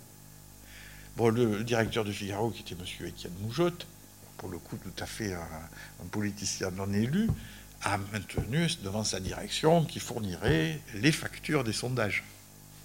Je jamais fourni. ça risque pas, je peux vous dire, ça ne risque pas. Donc, que la présidence de la République alimente en sondage payé par elle, c'est-à-dire par nous, enfin peu, importe, on est habitué, euh, euh, euh, des, sondages favorables dans la presse, avec, on le sait maintenant, M. Buisson qui disait ce qu'il fallait dire à propos du sondage. Vous insisterez sur tel point. Bon, si là on n'est pas dans un univers de manipulation, je ne sais pas, hein, mais bon. Alors, je précise aussi que ce n'est pas fini, que les sondages, c'est peut-être une méthode extrêmement archaïque, car depuis, on a le big data. Et vous avez dû suivre euh, euh, l'affaire Cambridge Analytica. C'est le même principe, savoir ce que veulent les gens pour anticiper, pour calculer en fonction de ce qu'ils attendent, etc. Alors vous allez me dire, c'est pas les sondages. Bah, c'est peut-être encore mieux que les sondages, mais les sociologues le savent très bien. Si vous voulez, vous êtes une des failles des sondages, c'est que les gens ne sont pas forcément sincères. Ils répondent pas forcément ce qu'ils pensent. Vous supposez qu'ils pensent quelque chose d'ailleurs. Parce qu'on ne pense pas quelque chose. Surtout, moi-même, je peux vous dire, je, suis moins savant que les sondés, parce qu'il y a plein de questions, je ne sais pas. J'ai fait faire des tests à des étudiants de, master, etc. Et, le taux de non-réponse est beaucoup plus élevé que dans les sondages. Hein? Bon, si vous voulez, je vous raconterai comment on fait pour avoir des réponses. Euh, euh, euh, comment on fait parler les gens. Mais si vous voulez, Analytica, c'est bien parce que ça observe pas, ça se fonde pas sur ce que les gens racontent d'eux-mêmes, mais sur ce qu'ils font. je prends un exemple que j'utilise, mais si vous voulez, un sondeur peut vous poser la question êtes-vous sportif? Un spécialiste big data va analyser votre portable, etc., pour savoir si vous achetez des vêtements de sport. Vous faites confiance à quoi? Euh, Oui, euh, au comportement. Et sachez qu'avec le big data, on enregistre tellement de données, avec des bons algorithmes, ben, si vous voulez, c'est assez facile de comprendre, etc. Bon, vous, savez que dans l'affaire Analytica, c'est le siphonnage de données privées qui a donné ça, hein, sur Facebook, etc. C'est-à-dire que ça ouvre la voie à des, des, trucs extraordinaires. Pensez que le Brexit a été fait sous l'ombre de Cambridge Analytica qui conseillait Nick Farage, le champion du Brexit, hein, euh, qui est un ami du propriétaire de Cambridge Analytica qui a été dissoute. Mais euh, M. Johnson avait son propre, j'ai oublié le nom. Donc, si vous voulez, c'est pas une histoire finie. C'est une histoire qui continue et elle est encore plus angoissante. Voilà. Euh, bonsoir. Alors j'avais deux questions en fait. La première, c'est tout à l'heure vous avez dit qu'il y avait moins de sondages aujourd'hui, qu'on était dans une phase plus qualitative que quantitative. Vous pouvez expliquer Et la deuxième, c'est bah, justement par quoi on pourrait euh, remplacer peut-être les sondages. Euh, alors vous, vous avez évoqué des questions plutôt politiques, mais je pense qu'il y a aussi des, questions de société sur l'écologie nucléaire, etc. Euh, par quoi on peut remplacer les sondages pour que la société ait une, représentation d'elle-même, une image d'elle-même? Est-ce que, le, big data, par exemple, ça peut être une réponse? Euh, le big data, s'il ne si, pas les données personnelles des gens, euh, données privées, effectivement, ça va être basé sur le volontariat, me semble-t-il. Ah, vous êtes d'accord C'est pas possible d'aller chercher vos comptes Facebook ou autres ça c'est illégal. Bon, il n'y a, pas, a pas de discussion, me semble-t-il. Euh, quand je, euh, attention, j'ai pas dit qu'il y a toujours des sondages euh, au téléphone et toujours des face-à-face. C'est pour les enquêtes sérieuses, les enquêtes où il y a de l'argent. Un des problèmes du questionnement des gens, c'est il faut les moyens. Or, comme on veut en savoir de plus en plus pour des usages, voire récréatifs, hein, dans la presse, vous lisez, il y a des sondages sur n'importe quoi. La presse féminine est très soucieuse de la sexualité de leur lectrice. Je ne sais pas si vous avez remarqué. Hein, on fait des sondages là aussi. C'est d'ailleurs euh, vachement marrant. Je vous signale qu'une des premières enquêtes sur le sujet, ça a été euh, le rapport Kinsey en 1948 et euh, qui a fait découvrir la sexualité des Américaines. Alors le mieux, c'est y a beaucoup d'Américaines qui ont répondu à ce sondage, mais enfin, il y en a beaucoup qui ont truqué, on sait le sérieux. Ben, elles, ont magnifié euh, leur conduite sexuelle, c'est-à-dire on a cru que les Américaines étaient beaucoup plus libérées qu'elles étaient en réalité. Comme quoi, ça peut être la censure morale, puritaine, etc., mais ça peut être l'inverse, vous voyez. Bon, donc c'est le problème de la sincérité. Euh, le, le, me semble, le face-à-face donne plus de gages de sincérité qu'en ligne, non? Il s'établit une relation, etc. Bon, euh, on peut avoir en plus du qualitatif, c'est-à-dire autre chose que, du, que des cases à coucher. Alors, mais c'est cher. C'est cher, et comme on en a trop fait, ben les gens, et puis que les, digicodes, c'est la mort du, sondage en face à face, le Hein, faut rentrer.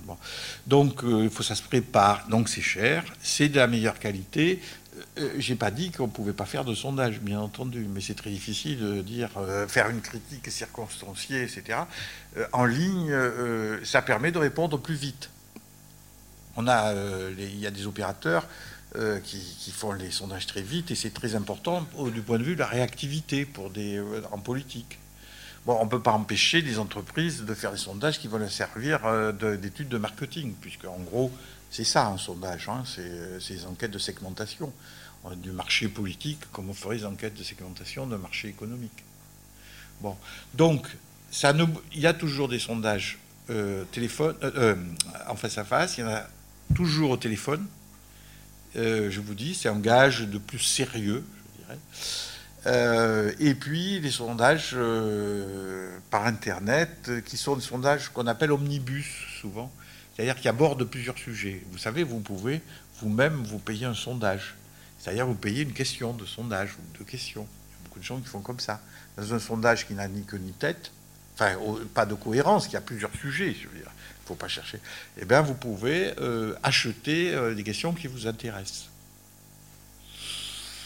Alors, il y, a, des cas marrants, parce qu'il y a des questions, il arrive que des sondages, euh, on pose des questions qui, euh, qui sont tellement éloignées l'une de l'autre que les sondeurs sont catastrophés, parce que si, euh, surtout au téléphone, enfin au téléphone, si on leur coupe la ligne, vous savez qu'un sondeur qui n'arrive pas à bout de son interview n'est pas payé. Alors je ne vous dis pas les moyens qu'ils ont pour faire parler des gens pour arriver au bout. Ils n'ont pas droit à plus de trois réponses, trois fois plus de ne sais pas. Ne pas savoir, non-réponse, pas plus de trois. Si ça dépasse les trois, pas payé, il faut arrêter. Alors ils vont dire, mais si madame, vous savez, ou si monsieur, bien sûr que vous savez. Bon, allez, on va mettre ça, allez. bon, il y a des questions, par exemple. Mais tout ça, ça existe, c'est quel prix paie-t-on? Quel prix on paie? Voilà, c'est ça la question. Euh, il y a beaucoup de, clients qui s'en fichent pas mal, si vous voulez, de euh, la... De, comment dire, de la vérité des résultats. Vous voyez, les sondages plus ou moins récréatifs, qu'est-ce que ça peut faire? Qu'est-ce que ça peut faire? Euh, y a des sondages. Bon, par contre, il y en a, c'est vachement important, parce que c'est le vachement. Enfin, mettez-vous à la place de quelqu'un qui veut voir, euh, pour arriver, euh, pour avoir la candidature officielle à une mairie, d'un parti qui veut, qui veut savoir quelle est la position relative avec ses concurrents. Là, c'est, là, on pourrait tuer pour ça. Voilà. Donc ça dépend. Et pour ce, euh, et, mais c'est complètement installé, si vous voulez, dans euh, les, manières de penser. Euh, je m'imagine aller proposer mon expertise au président. Et surtout, on ne fait pas de sondage. C'est pas possible. on peut pas. Bon, bien souvent, ça enfonce des portes ouvertes. Combien de sondages passent dans le tiroir après que le sondeur soit venu euh, tirer les principales leçons euh, d'un sondage, etc. J'ai répondu à la question, je sais pas. La première, oui. La deuxième, je suis pas sûr. Bon, aujourd'hui, 75% par Internet. Voilà, vous le savez. Ça veut dire qu'il faut des sondages rapides euh, sur des questions d'actualité. voilà. C'est pas un gage c'est ni un gage de fiabilité, de, qualité, ce n'est pas un gage de qualité, c'est évident, je pense que tout le monde est convaincu. Et du point de vue démocratique, je vous rappelle que ça pose problème parce que maintenant, euh, c'est une entrée de l'argent dans la politique. Un des principes de la, de la démocratie, c'est la gratuité.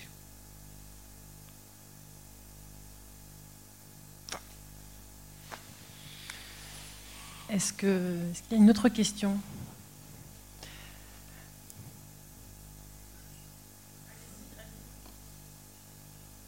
Vous avez cité donc deux stars de sondeurs euh, communicants.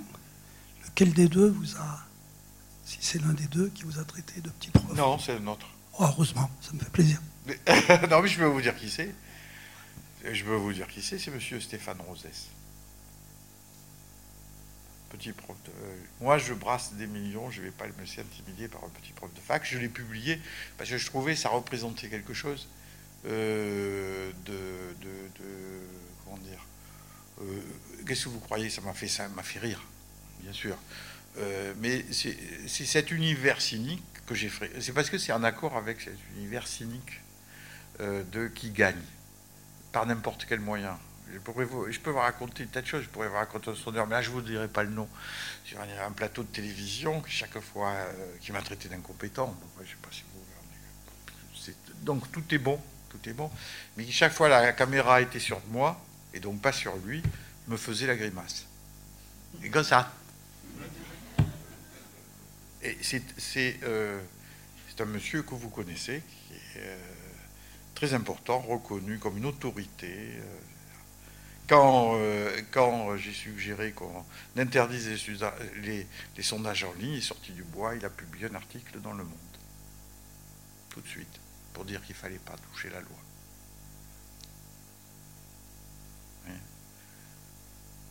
Donc c'est pas, je m'en fous si vous voulez. Euh, c'est pas, euh, comment dire, il faut savoir où on va, il faut savoir à qui on a affaire. Je pense que ça fait partie euh, de, la lutte politique. C'est ça que je veux, juste ça que je veux dire. Et euh, euh, comme on est, on est caressé dans tous les sens, si vous voulez, il faut savoir quand même que.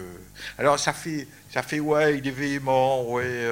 mon épouse me le dit. vous voyez ce que je veux dire? Je dis, il y a un moment où on doit la vérité. Voilà, il faut pas on va pas faire le monde des bisounours, les gens ils s'aiment, les gens non non non non, c'est un univers qui est dur, dans lequel je, suis content de ne pas être, d'avoir fait. J'ai fait, mais ça va, les incursions ont été suffisamment. Parce que je veux dire, il y a ça, petit procès, et puis vous avez les procès derrière. Hein. C'est pas les mêmes, mais procès. Bon, donc, si vous voulez, il n'y a pas que. et je vous dis, c'est, je dis, je dis, hein, danger danger, parce que si aujourd'hui, quand vous faites de la critique, euh, bon, on m'a appelé, euh, je, faisais, je, suis, un des disciples de Bourdieu, hein, ne pas vous le cacher, vous l'avez compris, mais c'est pas. Euh, je veux dire, je, pense que je suis un disciple d'autres aussi, notamment Eliasien. Bon. Donc, mais que c'est vrai que j'ai connu Bourdieu. j'ai pas connu Norbert Elias et je n'ai pas connu Karl Marx. Mais si vous. Comment voilà, là vous me charriez, vous êtes gentil? Non, non, non, vous me charriez et vous avez raison. Mais bon, non, mais euh, bon, toujours, ça fait toujours plaisir. On aime toujours euh, travailler avec des gens d'une certaine envergure. C'est mieux que. Hein, euh, bon, ça marque. Voilà, c'est ce que je voulais vous dire, ça marque. Voilà. et donc, je défends ça parce que c'est mes convictions intellectuelles. Hein, mais du coup, je vous m'avez bien eu là. Euh, euh, du coup, euh, oui, les, oui, les dangers, ben, les dangers. si vous voulez, même si on veut pas voir, on est obligé. Cambridge Analytica, j'ai pas pu se passer à travers. On m'a dit tout de suite, le diplôme m'a dit, alors tu fais quelque chose. Ben, j'ai ben, rien fait parce que j'étais fatigué. Parce que, et au moment, ça fatigue. vous voyez ce que je veux dire? Parce qu'on sent et puis, on ne fait pas le poids quelque part. honnêtement. Cambridge Analytica, c'était c'est le personnel, c'est une boîte toute récente, sans, sans euh, employés. Quand vous savez que vous avez un système comme ça, euh, bon, juste un truc là, à un moment dont j'ai pas fait pas mal de médias parce que j'avais un bouquin à vendre, des trucs comme ça. Euh, et puis parce que je voulais m'engueuler avec sondeurs, ils m'ont beaucoup appris dans les engueulades. Je pourrais vous raconter des choses. C'est pas en leur honneur, je peux vous le dire. Hein c'est-à-dire des, mensonges, n'importe quoi. Bon, mais je ne suis pas conseiller en communication, sinon je ferais pareil, j'imagine. Hein, mais euh, euh, donc, euh, les sondeurs ont, commencé. J'ai raconté ma vie, là, ça m'énerve. je m'énerve tout seul. mais c'était, c'était les, appeler des sondeurs qui ne voulaient pas participer à l'émission avec moi. Et, oh, je peux vous dire, des journalistes, des tel journaliste euh, qui m'a dit, mais qu'est-ce que tu leur as fait? Non, non, ça, oui, mais un jour, Élise Lucet, 13h de France 2, 2006, mais monsieur Garrigou, qu'est-ce que vous leur avez fait aux sondeurs Ils vous en veulent. Parce que les messages passent. Messages, c'est le directeur de l'info de France 3, c'est le même bâtiment, France Télévisions, qui vient dire, bon, qui avait eu le, le, guide conducteur la veille, qui vient avertir que j'étais un escroc. Voilà, je veux dire, tout est bon. C'est petit, mais ça peut vous déstabiliser, des trucs comme ça. Je vais dire, ah bon, oh là là, il me déteste à ce point. On aime bien être aimé, vous savez. non, mais c'est. Euh, voilà. Et c'est grave parce que je vous dis, entre l'économie et la politique, on pourra dire que des choses sympas. Euh, euh, c'est-à-dire, on ne pourra plus parler, sauf en cours actuellement, mais je suis retraité depuis peu, donc euh, j'ai plus ce défouloir qui était Vous êtes mes victimes, d'une certaine manière, puisque, mais il faut quand même savoir que, si vous voulez, pour, pour écrire dans la presse, pas mal, vous avez compris, il y a deux papiers pour le diplôme. Papier, mais j'écris tous les jours, pas tous les jours, ça dépend. Et tout ça, je peux vous dire qu'aujourd'hui, avec 40 ans de recul sur la liberté d'expression, aujourd'hui, si je dis ce que je pense, je suis censuré partout, partout, mais je vous dis partout. Hein. C'est-à-dire, je fais de l'autocensure, hein. mais, euh, mais, mais d'une manière colossale. Colossale. Et pourtant, et pourtant, je balance encore. Hein. je balance je devrais être euh, euh, fatigué. Mais si vous voulez, euh, bon là on est dans l'espace privé, mais bon déjà j'ai dû dépasser regard de certaines normes de réserve. Mais Mais par exemple, là, c'est l'histoire, quand le président de l'Assemblée nationale m'a nommé pour embêter, enfin, pour faire bouger un peu le truc, je peux vous le dire, en privé, je, je, me suis pas. Enfin, j'étais obligé, hein, mais quelque part, obligé moralement, mais ça m'a rendu bien service, c'est-à-dire que je décline toutes les interviews de journalistes, pour pas dire de bêtises. C'est dire. je, pour pas dire de bêtises. C'est-à-dire un truc, poum, on va vous forcer à répondre quand même. Vous l'avez pas entendu. Euh, bon, vous, nous avez brossé, un tableau euh, que l'on vit en tant que public tous les jours, en tant qu'auditeur, en tant que spectateur, en tant que lecteur du journal Le Monde quand même. Hein. mais, mais je dirais que c'est un tableau sympathique de la petite tambouille entre amis et entre Français. C'est un peu, moi, j'ai l'impression que c'est un peu Astérix, ce que nous avez raconté oui, là. Oui, oui, Par rapport, j'étais dans les études de marché, enfin, j'étais dans la com. Hein. Bon. Moi, ce qui me fait peur, c'est que ce dont vous parlez, par exemple, ça n'atteint pas les jeunes. Les jeunes, ils se renseignent maintenant par les réseaux sociaux. Euh, les gilets jaunes euh, n'étaient pas aussi pris en compte là-dedans. Donc ça concerne un petit microcosme. C'est l'histoire d'un petit microcosme. Et moi, ce qui me terrorise beaucoup plus, c'est cette histoire de Cambridge Analytica, parce que quand c'est pas lui, c'est d'autres. Hein. Quand on voit que c'est un milliardaire, M. Mercer, qui était le sponsor de tout ça, quand on voit qu'un homme dans le monde peut diriger la politique de plusieurs pays. Alors je trouve que ça, c'est le vrai problème qui nous réserve pour les dix années à venir même si nos braves hommes politiques du terroir, euh, parce que ça se compense, hein, le, baratin de l'autre, de l'un est annulé par le baratin de l'autre, puis les gens ont un certain bon sens. Je trouve que les gens sont pris un par un, ils savent rien, mais au niveau des élections, ils ne se trompent jamais, je trouve. Enfin bon, c'est un autre problème. Hein. Merci de votre écoute. Non, mais on est d'accord. Les c'est une histoire qui n'est pas finie. Voilà. Et euh, euh, enfin, je, le dernier problème, c'est euh, on se dit euh, qu'on peut faire quelque chose, c'est ça, c'est alors on le fait à peu près comme les guerriers des batailles perdues. Les, vieux romains, ils avaient une un rituel, le général qui allait perdre la bataille se sacrifier sa vie, ils appelait ça le dévotion, tout le terme dévotion. Ah, ça, c'est les, gladiateurs, ça. Ceux qui vont mourir. Le dévotion, c'est le général qui se sacrifie. Bon, il n'y en a pas beaucoup de cas. mais, euh, si vous voulez, mais euh, l'idée, c'est de façon, on a perdu. Donc, euh, voilà, il faut, mais il faut bien, on est vivant, faut, faut, se battre. Devant des. Alors, je vous dis, la, capacité de transformation de l'industrie des sondages et des sondeurs enfin, j'utilise aussi ça dans prochain livre, euh, euh, faiblesse intellectuelle, force politique. C'est extraordinaire. Si vous voulez, j'ai connu des sondeurs ou des ex-sondeurs. J'ai une amie qui m'a dit un jour, tu m'apporteras des oranges. Pourquoi? Parce qu'elle recevait les hommes politiques qui arrivaient avec les mallettes pleines de billets. Il y a eu perquisitions, elles les ont jamais chopées. Excusez d'employer ce, euh, là, le procès qu'il va y avoir en prochain là, sur l'affaire de l'Élysée, c'est euh, tellement d'histoires. Bon, euh, mais si vous voulez, ah, qui, sont passés à l'as, comme on dit, hein, qui ont été oubliés.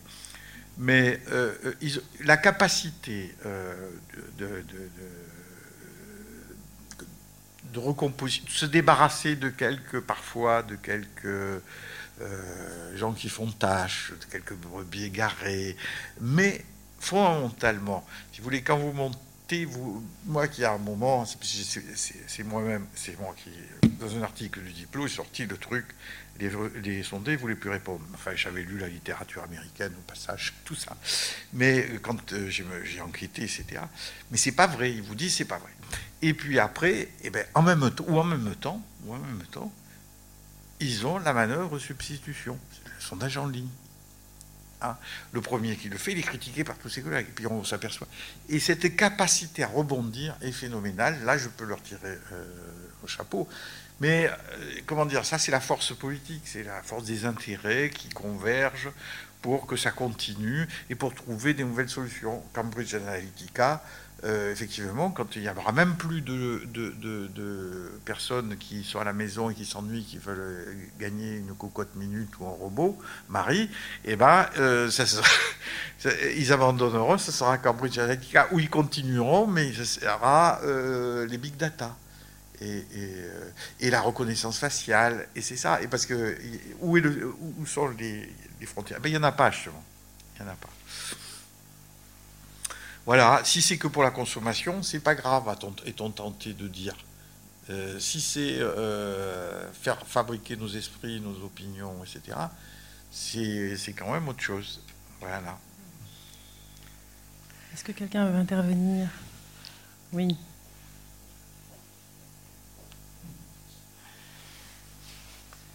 Oui, alors monsieur, ce que vous venez de décrire, en fait, ça me, je voulais savoir euh, si ça faisait écho selon vous, euh, au documentaire qui a été produit en 2011, qui s'appelle Les nouveaux chiens de garde, et qui met en lumière justement une presse euh, qui se revendique comme étant indépendante, et qui en réalité euh, bah, produit une information qui est réalisée par les grands groupes industriels du 440.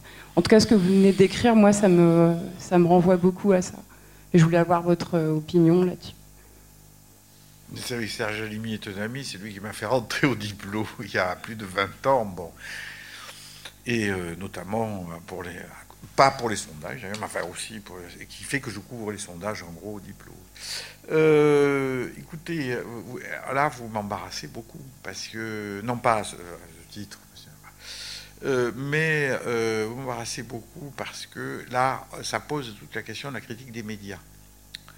Euh, et si vous voulez, il y, a, deux grandes thèses. Et à mon avis, euh, c'est largement euh, ceux qui ont fait Acrimed, par exemple, ses amis. Mais bon, je, trouve que ça. Un peu critique, même si des textes qui sont passés. Il y a deux grandes thèses qu'il faut articuler. Il y a une qui est celle, c'est les riches, qui, les grands, gros actionnaires qui tiennent la presse pour faire prévaloir leur point de vue, euh, leurs dirigeants, et, ça, c'est-à-dire, c'est la presse, c'est l'expression des puissances d'argent. C'est plutôt, le chien de garde, c'est plutôt euh, ça. Hein. Et puis, il y a une autre thèse qui est celle du parti médiatique. C'est-à-dire qu'il y a une autonomie, il y a les, grands journalistes principaux, hein, les chefs de rédaction, éditorialistes, etc., ce qui forment un parti. Est-ce que c'est compatible? Il y a un problème, vous en conviendrez. Soit ils sont autonomes, soit il y a autonomie, soit il y a hétéronomie. Et je trouve qu'actuellement, euh, et alors on, peut soutenir les deux avec euh, quelques plausibilités. Je ne pense pas que euh, des puissances d'argent investissent autant d'argent dans la presse pour faire vivre la démocratie. Vous voyez, c'est l'argument qui est, terrible, parce qu'on a envie de rigoler quand on dit ça. Euh, Monsieur Murdoch, euh, par exemple, ou euh, c'était Monsieur Dassault qui avait acheté le Figaro et qui voulait apprendre aux journalistes à faire du journalisme. J'ai entendu dire ça un jour sur Radio France. on ne pense pas que ce soit pour promouvoir la démocratie dans nos pays. C'est pas possible. C'est pas possible. Hein, bon. Euh, or, euh, on constate qu'ils ne gagnent pas tant d'argent que ça, ou pas tous. Ça dépend. Euh, que c'est un peu le problème aujourd'hui de ce qui se passe en France sur l'info en continu, la concurrence exacerbée qui amène des émours, c'est-à-dire des gens qui peuvent faire de l'audimat par la, vieille arme du, commerce depuis le 19e siècle, qui est le scandale. Qui, euh, je vous rappelle le déjeuner sur l'herbe ou des choses comme ça. Les peintres l'ont utilisé, les scandales. Aujourd'hui, le scandale, on le fait avec quelques propos vaguement racistes et trucs comme ça. Bref, en gros, le scandale, c'est les, conversations qu'on peut avoir à la maison quand on a bien bu euh, et bien rigolé, où on dit des grosses âneries, mais où on sait qu'on a dit des âneries. Aujourd'hui, ça vous fait du buzz. Parce qu'il faut quand même les réseaux poursuivre. Bon, euh, donc il y a concurrence, et on se dit, mais pourquoi ces gens qui sont milliardaires ils sont, euh, ils sont futés, au moins intelligents sur l'argent. hein. Pourquoi ils mettent autant d'argent là-dessus? Alors, on le sait, ils font prévaloir aussi, ils font euh, avancer des hommes politiques qui vont leur rendre service. Oui, quand même. Quand même. Euh, évidemment, c'est pas public, mais il y a des législations où, un certain nombre de, dirigeants de société donnent leur avis. On le sait, finalement, on est de moins en moins sot, puisqu'on le sait de plus en plus. Mais euh, donc ça, ça a de l'intérêt, c'est un investissement. Mais euh, c'est pas ça convainc pas, complètement, parce qu'on pourrait se dire, mais euh, pourquoi prendre en coup les charges de l'action collective quand, C'est-à-dire pourquoi un tel paye-t-il tout? Ben, Peut-être aujourd'hui ils sont tellement riches qu'il peut peut payer pour tout le monde. Ça, c'est possible aussi, et j'ai quelques raisons de le dire. Mais euh, si vous voulez, que, sont alors ces journalistes dont on nous dit qu'ils sont un parti, que c'est leurs opinions personnelles, etc. Parce que vous remarquerez qu'ils sont pas forcément, on n'entend pas la voix de son maître forcément derrière. Hein, euh, euh, de temps en temps, on se dit tel actionnaire est pas euh, pas content d'entendre ça. Alors on, dit, on va dire oui, mais c'est pour euh, la véracité, c'est-à-dire il faut des voix d'opposition. Vous avez remarqué comme euh, veille à, un certain pluralisme parce qu'il y a le CSA en France. Bon, c'est l'apparence. Je ne suis pas du tout sûr hein, que ce soit aussi simple. C'est pas simple. Prenez par exemple la première chaîne euh, d'information continue qui était LCI. C'était M. Bouygues. Tout de suite, il y a des gens qui ont dit M. Bouygues, euh, c'est euh, le béton, l'argent, et c'est pour avoir la télé. Bon, c'est vrai que LCI et comme TF1 ont beaucoup servi M. oui, non, mais euh, avant, ils ont servi un homme politique. euh, ben, c'est pas Jacques Chirac, c'est celui qui a été battu. Le nom m'échappe. Monsieur Celui qui a été battu au premier tour en 1995, c'est euh, le Premier ministre. Balladur, merci, merci. Peut-être il y avait le vieux jeu de mots du canard enchaîné qui me parcourait, qui est Balamou. Alors, euh, c'est peut-être ça qui me fait perturber. Monsieur Balladur, oui, il était soutenu. Bon, ça c'est clair et net. Bon, c'est pas ça qui lui a permis de passer. Alors, on remarque que c'est incertain comme investissement. Mais euh, euh, euh, le monde aussi soutenait M. Balladur. hein. Bon, c'est pas ça qui l'a permis de, de passer. Mais il y a. Comment? Oui, ça, bravo, vous, vous savez les détails. Mais les directeurs, oui. M. Colombani, oui. Euh, mais euh, LCI, qui était donc cette première chaîne, pas. euh, quel, était l'intérêt d'LCI pour M. Bouygues? C'était pas de promouvoir l'industrie du béton. Non, c'est que sur, pas directement, mais que sur LCI, en un an, il passait 6 000 élus locaux. 6 000 élus locaux sont passés sur LCI, passés sur LCI par, an. Les élus locaux, ce sont les gens qui commandent les travaux, les ponts, les autoroutes, les, enfin les routes, les, pas les autoroutes. Et oui, et donc tous ces gens qui ont été re- reçus à la télé en direct, etc., ils étaient passés à la télé, ils pouvaient montrer leurs électeurs, Ah, ah, tu m'as vu à la télé Et oui, ça lui a créé une clientèle considérable. Vous remarquerez quand il y a eu les privatisations des chaînes, aussi de deux chaînes, il y a eu deux, deux ont gagné les chaînes. C'était euh, à nouveau M. Bouygues pour euh, TF1, et l'autre chaîne, c'était le- un des principaux fabricants d'armes en France. Donc, euh, si vous voulez, il y avait le fabricant de béton et le fabricant d'armes. Est-ce que c'est significatif ou pas?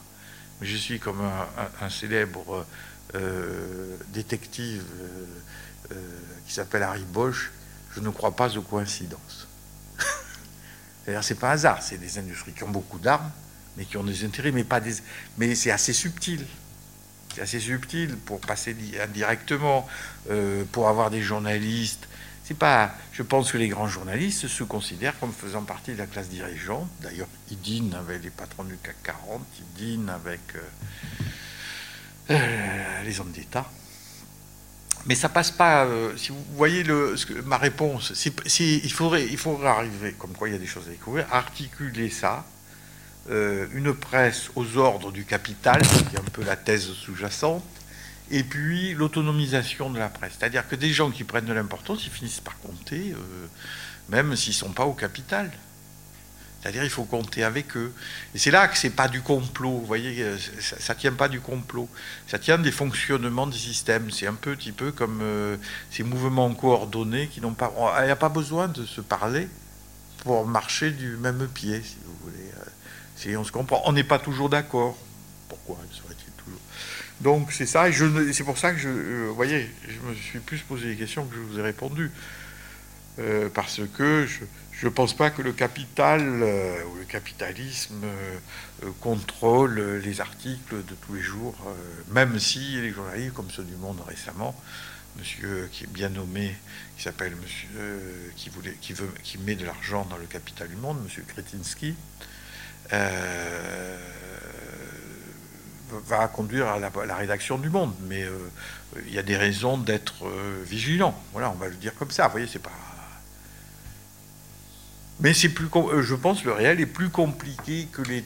J'ai un ami qui a sorti, deux amis d'ailleurs, le Télérama, le dernier livre, c'est à Télérama.